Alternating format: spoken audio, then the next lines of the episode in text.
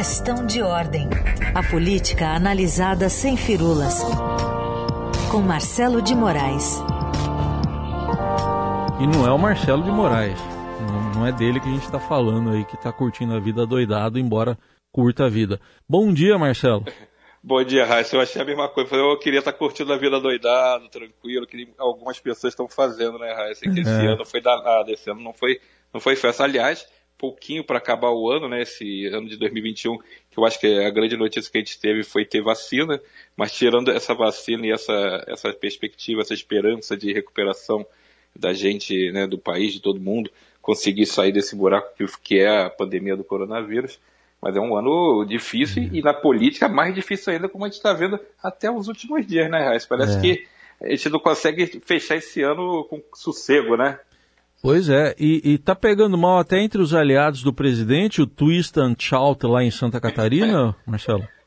Pois é, você vê, é, o presidente está terminando o ano, o presidente Bolsonaro está terminando o ano da mesma maneira que ele atravessou é, 2021, criando polêmicas, e, e, polêmicas que não trouxeram nenhuma vantagem política para ele, que se você disser que esse jeito dele atuar, dessa, essa, essas polêmicas que ele alimenta, vão garantir para ele dividendos, eleitorais, vai chegar a algum lugar que ele, o objetivo dele que é a reeleição, mas é o contrário, ele tem acumulado desgaste. Essa questão da Bahia, contrastada com as férias dele, como você disse, curtindo a vida doidado lá em Santa Catarina, andando de jet ski, é, passeando numa boa, pensar, dizendo que esperam ter que encurtar as férias.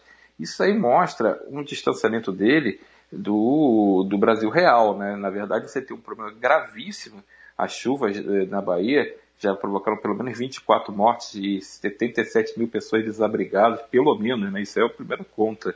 E o presidente, ao mesmo tempo, está lá em Santa Catarina passeando de jet ski, no, no, curtindo o seu verão, né, suas férias. Ninguém é contra férias, acho que é, é direito das pessoas, mas o presidente, quando vira presidente, ele tem um outro tipo de papel, né? Você não é mais um, um, uma pessoa eh, que possa fazer tudo na hora que você quer. Você tem que entender que o papel do presidente é zelar pelo país, né? zelar pela, pela população do país. Tem, pelo menos em tese, deveria ser isso. E quando você tem um Estado debaixo de uma calamidade tanto tempo seguido, e o presidente mostra essa é, quase que indiferença, né? quase que é, não, não, não, não se associa ao drama que está lá, pelo menos para ser solidário, e acha que é suficiente só mandar os ministros, ou então sair correndo ali para dizer que está preocupado, tem um desgaste político que ele vai ter que está contratado, ele vai ter que administrar e não pode reclamar. Depois, aquelas coisas que a gente falava, quando a gente era jovem, não vai dizer depois que a cigana te enganou, né? Que hum. você viu lá a previsão da sorte nas cartas da cigana e não era aquilo que aconteceu.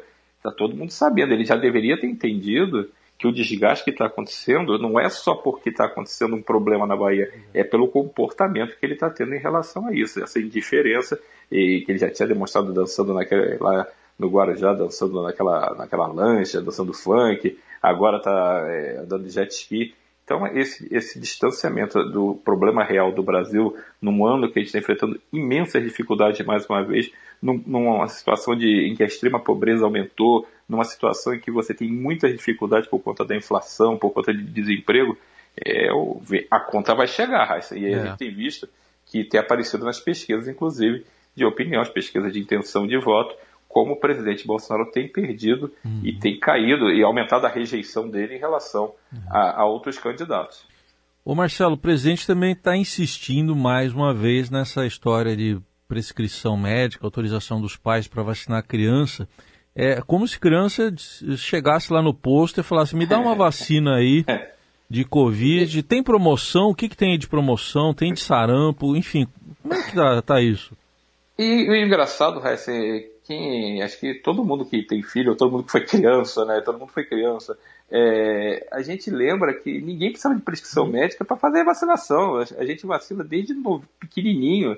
Sabe, o Zé Gotinha é isso, né? Você está lá sempre vacinando. Nunca teve essa necessidade de ah, precisar de uma prescrição médica. Essa vacina foi politizada pelo governo. O governo politizou uma vacina que é só uma questão de saúde, não é uma questão de, de, de, quem, do, de um lado, de outro lado político, de um campo político ideológico diferente do outro, é uma questão de saúde pública e que foi chancelada pela Anvisa. Não é uma coisa que assim, ah, estão dizendo por aí que tem uma vacina que pode ser que seja boa. Não, a Anvisa já chancelou tecnicamente a qualidade dessa vacinação, recomendou essa vacinação para as crianças e o presidente politiza porque sabe que isso atende um naco do seu eleitorado. Só que esse naco é cada vez menor, é um naco mais radical, que, não, que é contra a vacinação, que é, desde o início da, da, possibilidade de vacinar tem colocado é, problemas, tem colocado obstáculos, tem rechaçado vacinação, e é um, um pedaço do eleitorado cada vez menor. Então, se o presidente está jogando para essa turma, é, já tem gente até falando para ele, perto dele, do núcleo dele, que talvez ele tenha que rever essa, esse comportamento. Ele não quer vacinar, ele fica quieto, ele fica na dele, mas não se manifestar publicamente tanto como ele tem se manifestado. Então, são duas crises que o presidente contratou para o final de ano dele, em vez de ele sair para uma agenda positiva, né, uma agenda de tentativa de retomada da economia, tentativa de, de retomada do emprego, de, de, pagamento do, do, Auxílio Brasil, essas agendas que poderiam ser positivas na inauguração de obras, coisas que poderiam ajudar ele a pegar um fôlego político, porque vamos lembrar, o presidente em tese está querendo disputar a reeleição, né? Para disputar a reeleição tem que chegar forte, tem que chegar popular, tem que chegar saudável politicamente para ter chances de, de, de competir, pelo menos na disputa.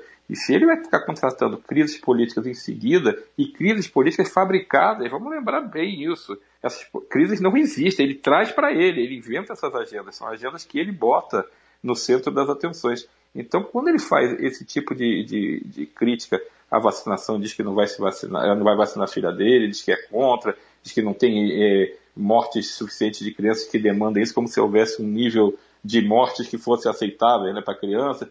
Então, tudo isso ele vai botando mais um tijolinho naquele muro da rejeição. Daqui a pouco ele já não enxerga o outro lado da rejeição e não consegue viabilizar a candidatura dele. E esse é um problema grave, porque a gente sabe que né, candidaturas, elas, se elas não decolam, elas não têm chance. E se elas são rejeitadas, elas têm menos chance ainda. Então, é, é um, uma questão que o presidente precisa administrar. Essa questão da vacina, junto com essa questão de como ele está reagindo às chuvas é, que assolaram a Bahia nos últimos dias, estão tirando mais é, é, apoio do que é garantido apoio para ele. Isso é uma conta simples, é uma coisa óbvia. Imagina quem viu os jornais, quem viu a televisão, quem ouviu o rádio, ficou é, entendeu que o presidente preferiu manter suas férias do que prestar uma solidariedade, pelo menos fazer um gesto político para tentar, é, um gesto de solidariedade ao, ao povo baiano que está com esse problema, e ele preferiu ficar nas férias dele. Inclusive, para quem viu as fotos, é, havia um contraste, né? Ele de jet ski, a,